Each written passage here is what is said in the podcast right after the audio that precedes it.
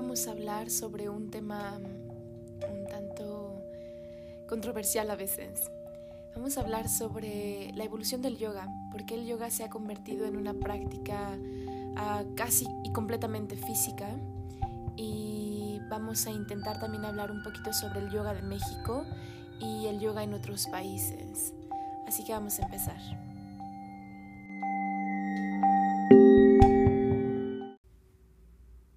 Vale, pues antes que nada quiero decir que algunas, algunos puntos de este podcast son en base a mi experiencia personal con el yoga. pues obviamente es en base a lo que yo he ido aprendiendo, eh, he ido experimentando y también he visto ¿no? del yoga en otros países. Vamos a empezar primero hablando sobre por qué el yoga se ha vuelto una práctica casi completamente física. Es un tema un poco extenso, entonces voy a intentar como resumirlo lo más que pueda. Eh, y va a haber algunas partes que son un tanto controversiales. Entonces, ah, como lo repito, esta es, en este caso no solamente es mi, mi opinión, hay muchas personas muy estudiadas en este tema de cómo el yoga se ha desarrollado físicamente o por qué. Y hay hay libros que tienen un estudio increíble, de verdad. Entonces, uh, yo sé que a veces es un poquito difícil de, pues, de mm, aceptarlo, podríamos decirlo así, porque toca algunas, algunas fibras, pues, más finas, ¿no? Del yoga. Uh, claro está que siempre vamos a saber o siempre pensamos que el yoga es nuestra experiencia, porque el yoga es nuestra experiencia, no es lo que tú sientes, lo que tú miras, lo que tú desarrollas con el yoga de una forma muy personal. pero la historia pues es la historia, ¿no? Y está ahí para recordarnos de dónde vienen las cosas y quizás también para ver hacia dónde van y cuando las cosas van evolucionando, también sacar el jugo y los beneficios de las prácticas que perduran, ¿no? Entonces, si el yoga lleva miles de años ya vigente y ayudando a tantas personas, quiere decir que es una práctica valiosa, es una práctica con un buen sustento y una buena raíz, ¿no? entonces, bueno, el yoga en realidad, como ustedes saben y hemos platicado, no tiene una fecha de creación como podríamos ah, citarla, ¿no? El yoga es una práctica completamente filosófica pasada de generación en generación. Es una práctica que explora la meditación, es una práctica que, explora eh, la conciencia, ¿no? Y yo sé que decir la conciencia es como muy trillado, es como muy random, ¿no? Es a veces, si no lo sabemos, pues no lo entendemos. Pero estamos hablando de que exploramos más allá de lo que pensamos que somos, más allá de lo que con lo que nos identificamos, que es nuestra mente. El yoga filosófico va hablando y va podríamos decir separando la mente, el ego, nuestra conciencia, ¿no? Y estas tres partes las va como estudiando, eh, desmenuzando, podríamos decirlo. Entonces, cuando entendemos que no somos nuestra mente, que no somos nuestro ego, podemos identificar más fácilmente lo que somos, ¿no? Más o menos es como podríamos decirlo en pocas palabras, eh, unas de las cuantas cosas eh, del yoga filosófico. Ahora, ¿cuándo se vuelve una práctica física? Creo que es en realidad cuando se dan cuenta que también el físico es parte de esta conciencia. ¿A qué me refiero? Si nosotros hablamos de temas como espirituales, hay muchas teorías en donde dicen que nuestro cuerpo físico tiene como un, una impresión, ¿no? Y si hablamos de una parte como más biológica y más científica, hablamos de genética. Entonces, si nos damos cuenta que nosotros como almas, como conciencia, hemos entrado en este cuerpo físico, entonces, por consiguiente, tenemos impresiones de nuestro cuerpo físico que claro que van a, afectar a nuestra conciencia, a nuestro cuerpo más sutil, más etéreo. Etéreo me refiero a lo que no vemos, ¿no? Entonces, el yoga físico empieza a sistematizarse y a empezar a tomar forma en los años 20, 30, 1920, ¿eh? Estamos hablando de que no es muy, muy alejado. estamos hablando de 100 años, ¿no? Pero empieza a tomar una forma muy, podríamos decirlo como ahora lo vemos, porque se empieza a reconocer que se necesita también conocer el cuerpo físico, sanar el cuerpo físico, fortalecer el cuerpo físico para poder enfocarnos y fortalecer nuestro cuerpo interno, ¿no? Entonces, el yoga en realidad en la India no era bien visto y muchas veces se los he mencionado. Muchos textos tradicionales no mencionan el yoga físico. El Hatha Yoga Pradipika, eh, textos de Vivekananda, eh, textos de quizás también maestros eh, muy, muy, muy antiguos, el Bhagavad Gita, no mencionan el yoga físico, mencionan Hatha Yoga. Y Hatha Yoga en realidad, la traducción de Hatha se puede llevar como luz, como luna, ¿no? Se dice que el Hatha Yoga es la luz que nos da hacia nosotros para poder entrar en conciencia. Entonces, se habla de un Hatha Yoga, pero si ustedes leen el Hatha Yoga Pradipika, nunca habla de movimientos físicos. Habla de posiciones como eh, el loto o Padmasana y habla como de movimientos con la respiración, pranayamas. Habla de shautkarmas también, de limpiezas físicas, pero limpiezas físicas para poder, pues obviamente respirar mejor y tener pues esta parte de conexión, ¿no? Con nuestra respiración. Entonces, el yoga físico no estaba aún solidificado en esos tiempos. Es increíble pensar que ahora solamente hablamos de yoga y nos imaginamos las posturas. En realidad, asana no quiere decir postura y siempre se lo repito. La palabra asana en sánscrito, la traducción no es postura, es asiento. Entonces cuando tu maestro te decía, ven y toma tu asana, era ven y toma tu asiento porque te voy a hablar sobre el yoga, porque vamos a hablar sobre la conciencia, porque vamos a identificar de dónde viene y de dónde está la conciencia en ti. Entonces, nunca quería decir vamos a hacer trikonasana o vamos a hacer una invertida, ¿no? Eso empieza a ser un poquito después y después vamos a llegar a ese tema. Ahora, eh, el yoga en la India se empieza a... el término yoga se empieza a desarrollar más o menos en los 1800, 1880, 1860, cuando algunas personas de Europa empiezan a, a viajar a la India, empiezan a explorar la India. Y no digo que eran muchas, eran pocas personas. Hay textos eh, de un francés, hay, hay textos de un, si no me equivoco, de un sueco. Y estas personas empiezan a explorar la India de forma mm, aventurera, porque no iban pensando voy a viajar a este país a ver qué dicen de la conciencia o de la filosofía, sino simplemente estaban viajando y llegaban a la India y se iban de espaldas, porque la India era un territorio virgen, era un territorio aún, podríamos decirlo, salvaje, así. se habla mucho en estos textos de los fakirs, se habla de personas un tanto raras, ¿no? Pintadas con eh, cenizas blancas, eh, con cabello, le llamaban cabello enraizado gigante que llegaba hasta el suelo. Entonces, este era lo que se veía, ¿no? En la India en esos tiempos, y los fakirs estaban mm, un tanto mm, enfocados en, podríamos decirlo,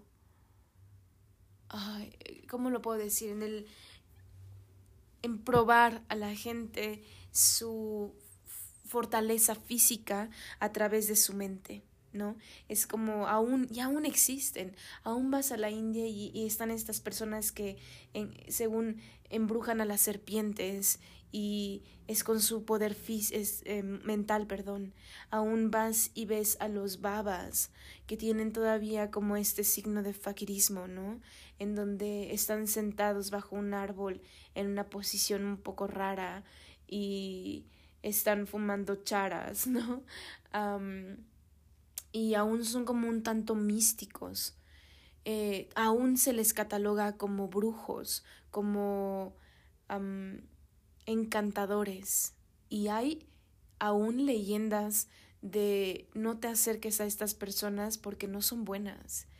Y es increíble porque me van a matar algunas personas de lo que voy a decir, pero el yoga físico viene a través, no completamente, pero sí un tanto a veces de ellos.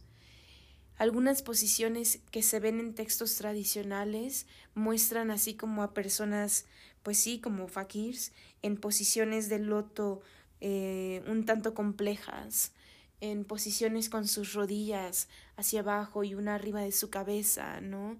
Como si fuera una Karnapidasana o algunas asanas un tanto ya más complejas y se dice que las mantenían ahí por mucho tiempo. Entonces, ¿de dónde viene el yoga físico? En realidad viene como quizás del, querer acondicionar nuestro cuerpo físico para poder aguantar tanto tiempo y de una forma más enfocada una práctica más mental y más espiritual. Ahora, cuando se tiene de verdad una fecha exacta de que se habla de un yoga físico y de asanas como movimientos físicos, en 1920 con Yogananda, ¿no? Para Mahansa Yogananda es este hombre que sale de la India y va a Estados Unidos con una misión en su mente de su maestro, y es llevar el yoga a todo el mundo. Y lo logra, en realidad lo logra, porque Gracias a él se conocen o se gracias a él puedo decir que el yoga ha llegado a México, porque en realidad eh, ese ese contacto con el occidente ya de una forma más precisa y más, podríamos decirlo, cercana, es gracias a él. Muchos otros maestros, claro, han aportado, han hecho, pero la persona más famosa del yoga y el libro más leído, más que el Bhagavad Gita, el leído acerca del yoga, es la autobiografía de un yogi de Paramahansa Yogananda. Entonces, em, ahí explica todo su movimiento del yoga, cómo, cómo lo lleva hacia Estados Unidos.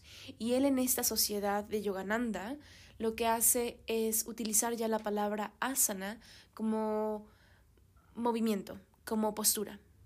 Y saca publicaciones em, en esta sociedad del yoga en Estados Unidos que hablaban de eh, secuencias de yoga, acondicionamiento físico del yoga. Entonces es ahí cuando ya se empieza a tocar más un tema físico.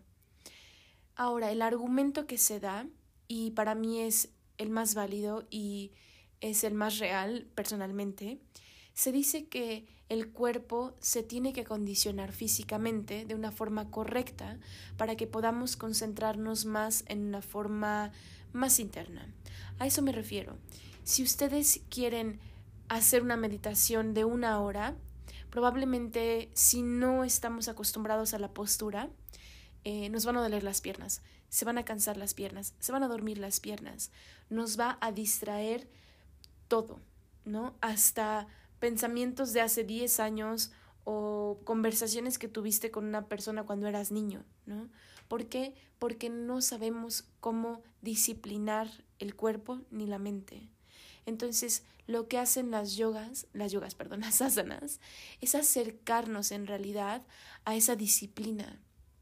Es a través de los movimientos empezar a conocer nuestra respiración y nuestro cuerpo. Es a través de los movimientos, de las posiciones, de las respiraciones en las posiciones, mirarnos a nosotros mismos y entendernos. Si no, es como si estuviéramos navegando con un cuerpo que es ajeno.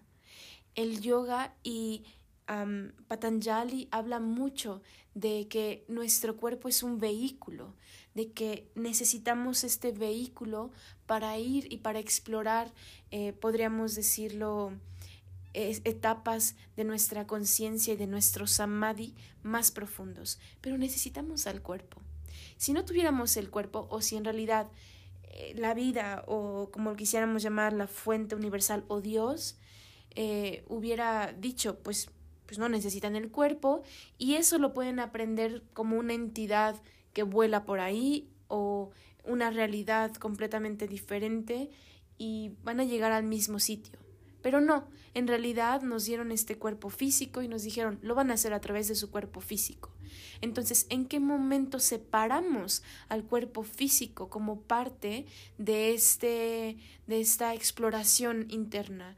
¿En qué momento lo dejamos atrás y decimos, no, el cuerpo físico, pues lo que no importa. Si, si estoy enfermo, pues estoy enfermo, mi cuerpo es así. Si me duelen las articulaciones, pues ya es la edad, ¿no? Y creo que es ahí en donde en realidad atinan muy bien a darnos a entender que este cuerpo físico es una de las cosas que tenemos que cuidar y más preciadas que nos han dado ¿Por qué? Porque a través de este cuerpo podemos llegar a estados increíbles, ¿no? Inimaginables de nuestra conciencia. Ahora, estamos hablando de Yogananda en estos 1920s, 26, 30, ¿no?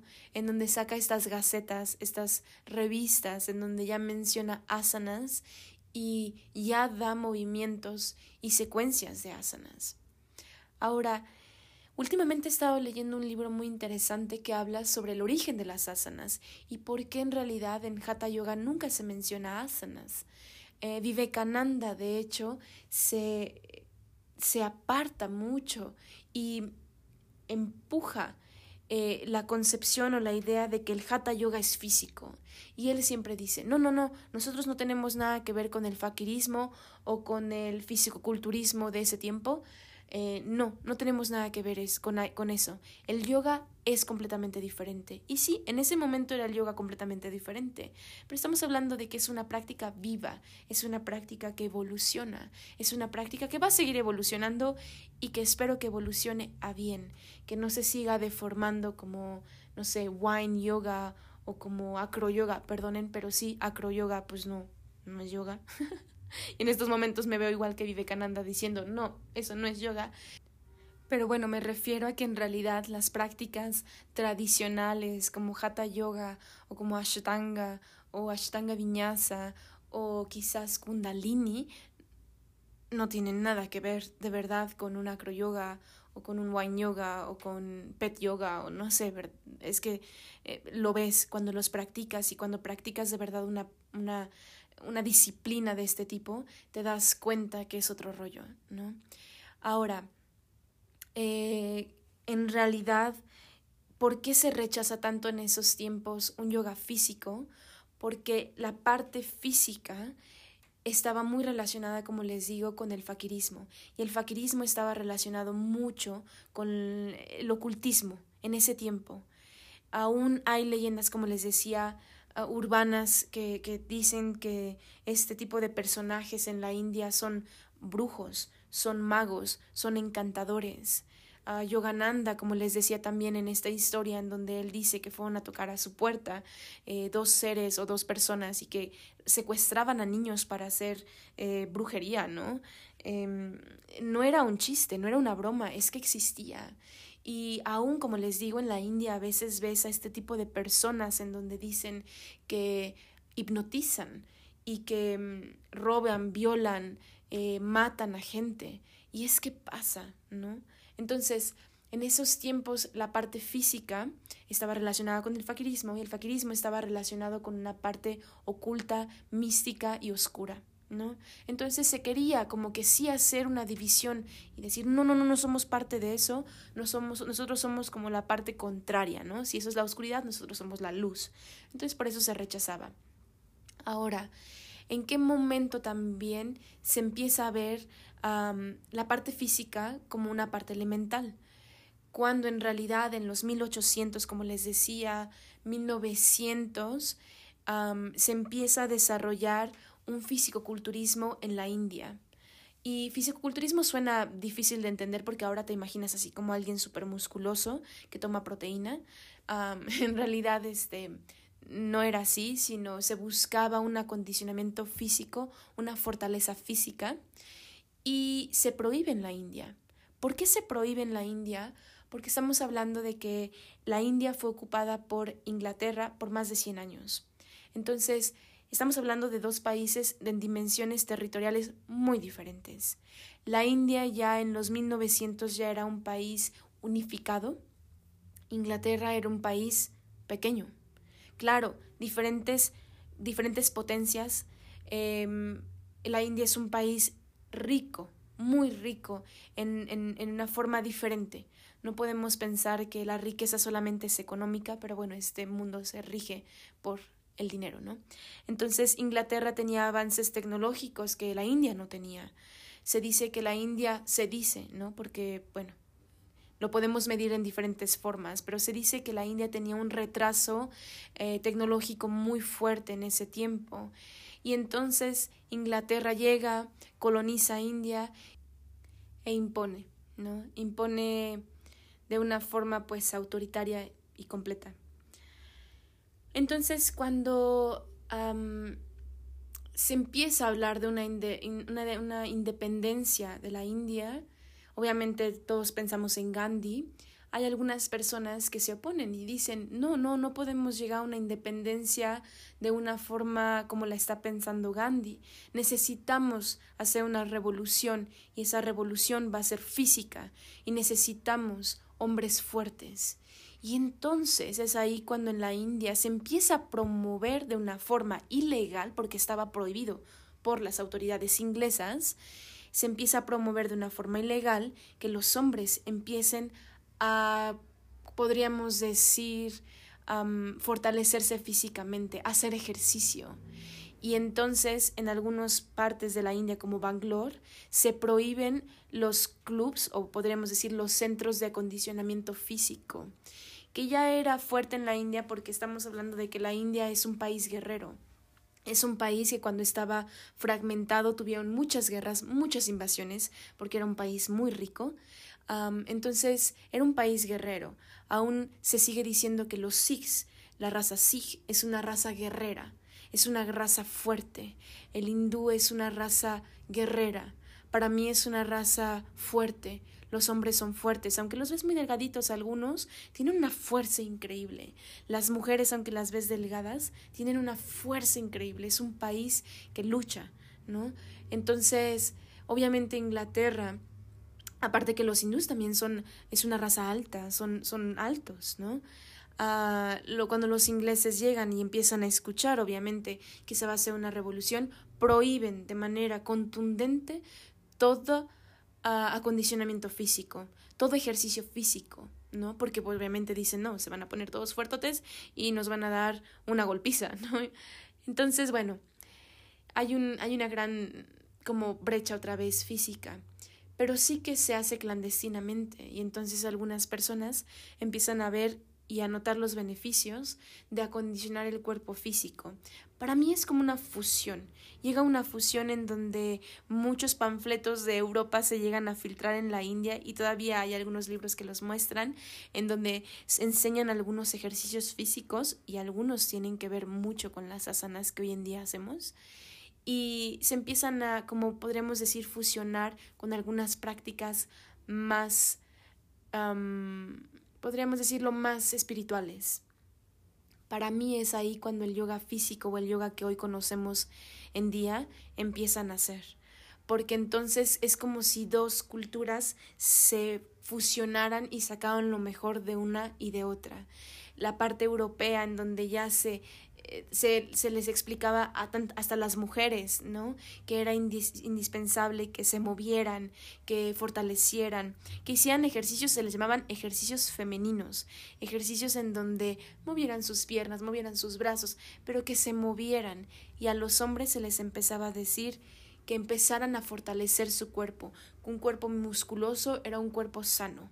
Entonces, como digo, para mí es como que dos culturas se fusionaron y sacaron lo mejor una de la otra. Y entonces, pues muchas veces ahora conocemos o ahora es la razón por la que conocemos el yoga de esta forma.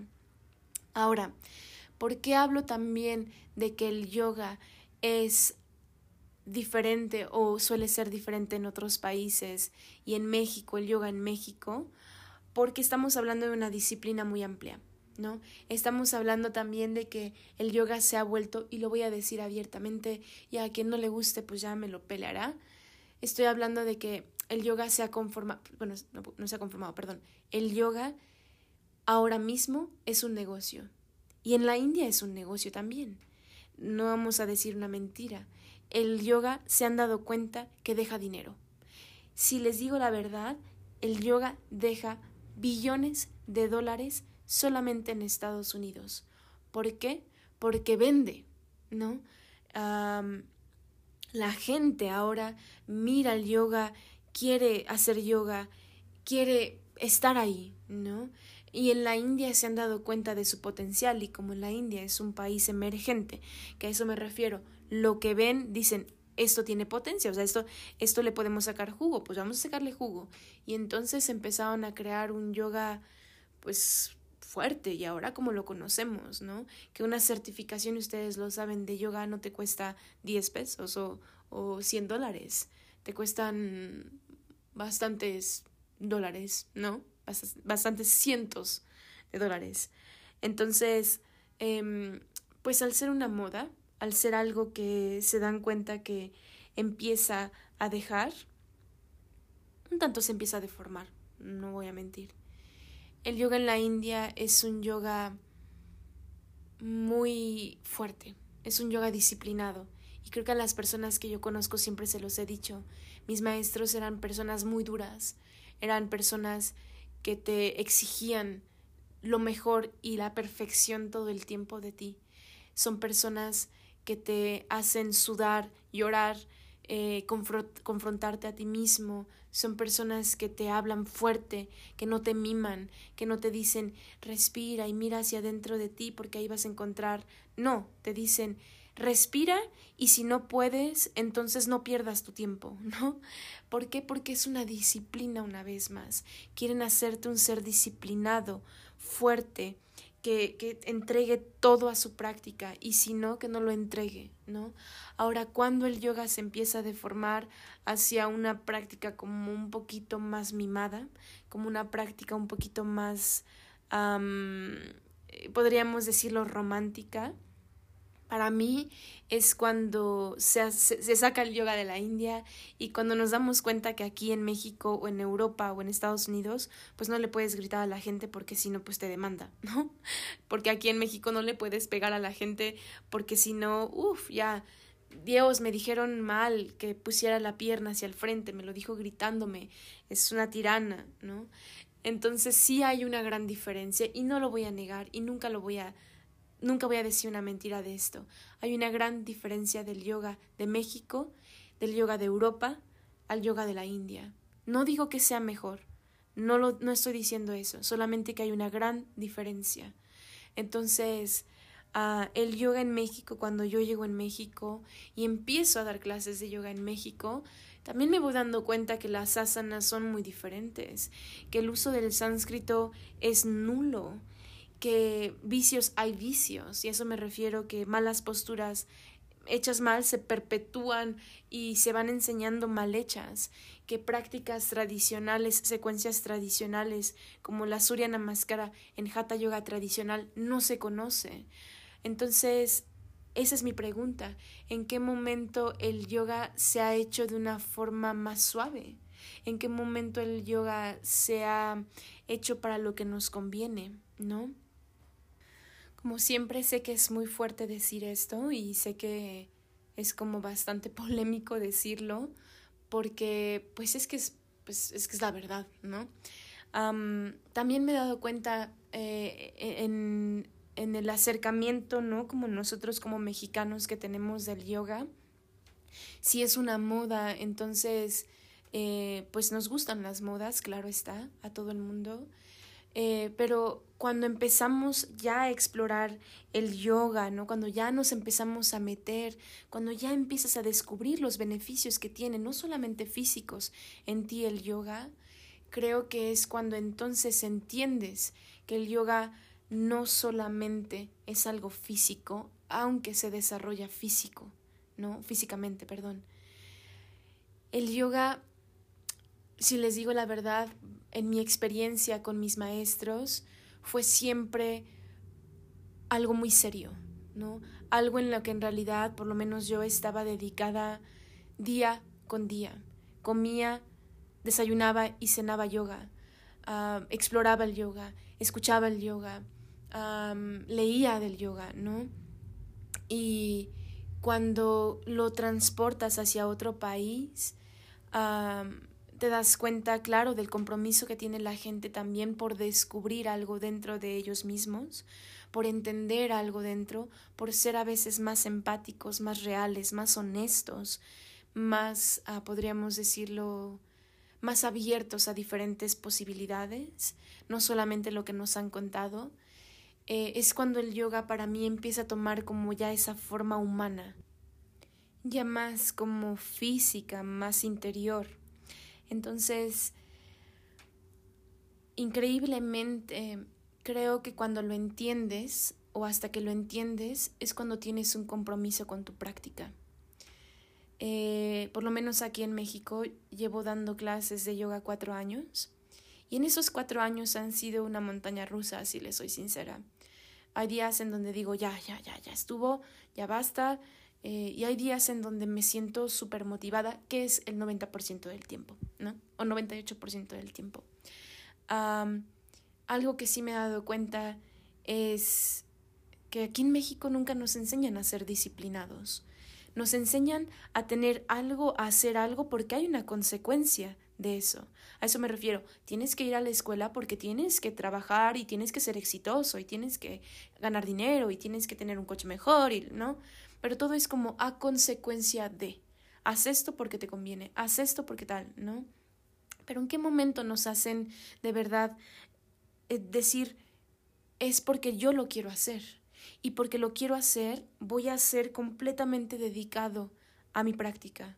Si voy a meditar, voy a aprender meditación y voy a dedicarme a meditar y voy a explorar diferentes y voy a hablar con diferentes personas sobre la meditación y me voy a meter a un grupo, ¿por qué no?, de meditación y entonces voy, no, en realidad eso existe muy poco en México y eso es algo que lo digo con el corazón muy abierto, nos cuesta trabajo la disciplina no por consecuencia, sino por convicción nos cuesta trabajo entregarnos a algo porque queremos ser los mejores en eso, porque nos da satisfacción, no porque nos da una recompensa económica.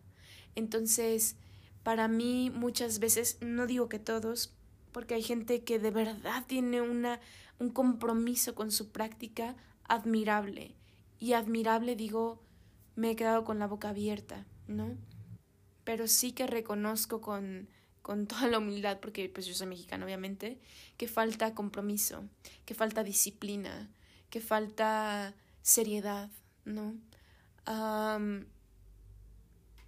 algo que he visto y que es admirable y no es una comparación negativa, pero sí es algo muy positivo que he visto en Europa eh, o de, las, de los lugares donde practiqué o donde a lo mejor di clases, me di cuenta que la gente tiene como esa, mm, sí, esa disciplina, ¿no? O sea, de verdad cuando van a una clase, van a la clase, van y se sientan y los ves que están enfrascados en su clase, van y preguntan porque necesitan saberlo, llegan temprano, se van temprano, eh, tienen ese respeto a sus compañeros, a los practicantes, al maestro, tienen respeto a su sala, tienen respeto a las horas de los demás. Entonces, sí es una cultura diferente, lo entiendo, pero para mí no es una crítica, sino es siempre qué podemos aplicar para mejorar aquí en donde estamos, ¿no? Ahora, algo que yo también siempre les digo mucho aquí en la sala de yoga es ¿y qué hago yo ¿Cómo contribuyo yo a este problema? ¿No? ¿Cómo contribuyo yo a que quizás el yoga en estos momentos en México sea una moda?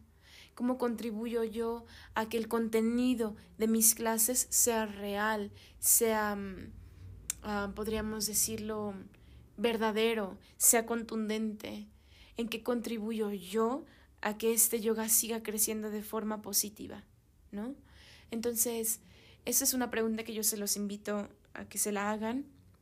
Siempre cuando hacemos una crítica, creo que lo importante no es criticar. Y ese es un tema que tengo pensado para otro podcast, sino es encontrar la solución.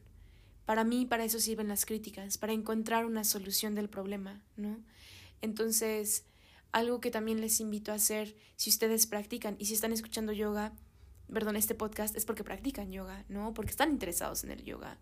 Algo que les recomiendo o que les eh, pido en realidad es si, es, si tienen una disciplina, enfrásquense en ella porque probablemente de ahí viene un gran aprendizaje para ustedes.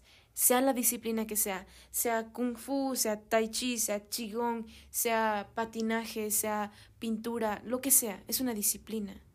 Ahora, intenten de verdad encontrar en qué momento hacen ustedes la conexión con ella y en qué momento trascienden, ¿no? el yoga, y una vez lo decía, ha evolucionado tanto que, como les digo, a veces perdemos como su raíz, a veces perdemos su objetivo, a veces perdemos su, podríamos decir, su espíritu, su mm, esencia.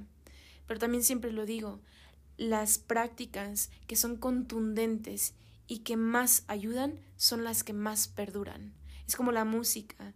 Si hay música basura, en 10 años ya no la van a recordar, muy pocos la van a recordar y la van a recordar como un chiste, ¿no? No sé, como alguna canción que escuchamos, escuchamos cuando éramos niños y era una porquería y díganme ahorita quién la pone, pero siempre se van a quedar las obras de arte que de verdad tienen un significado y que han conectado con la gente. Y eso mismo creo que va a pasar con el yoga.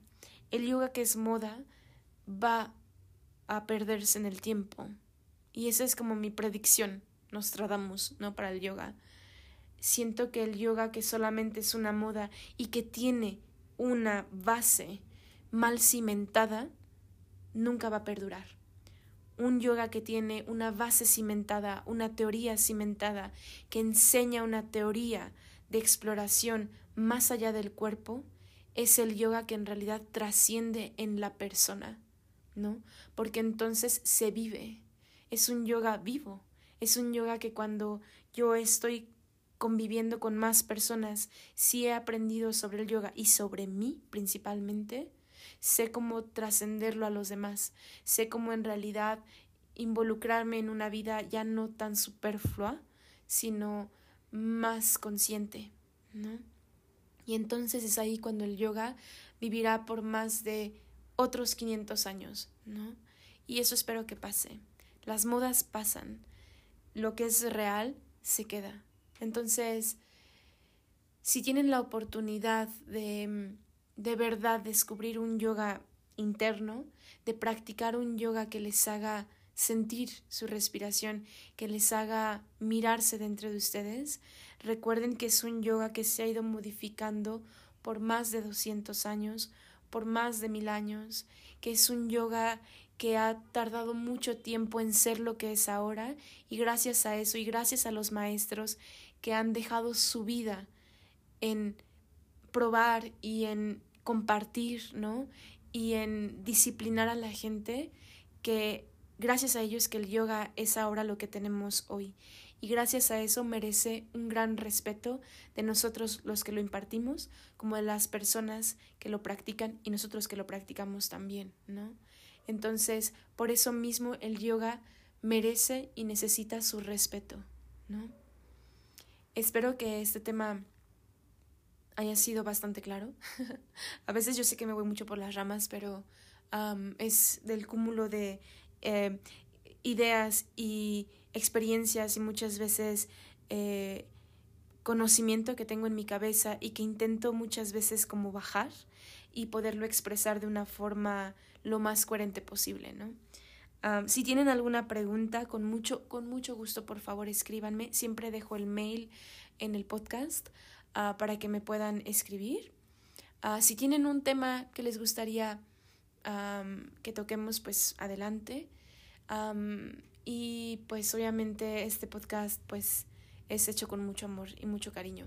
Entonces, muchas gracias. Hasta luego.